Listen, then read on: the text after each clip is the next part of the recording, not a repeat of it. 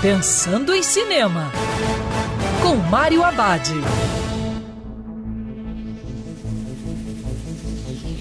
Olá, meu cinef, tudo bem?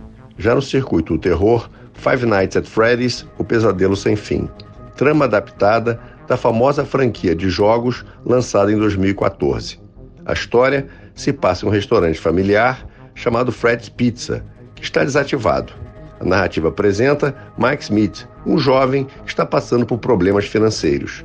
Ele encontra uma solução ao ser contratado para trabalhar como vigia noturno da pizzaria. O lugar era famoso por seus robôs animados que faziam a festa das crianças.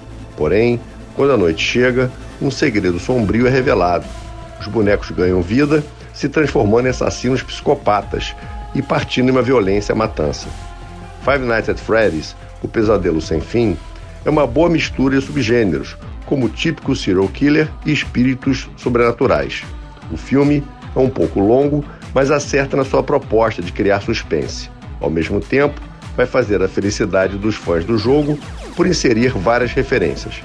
E lembrando que cinema é para ser visto dentro do cinema.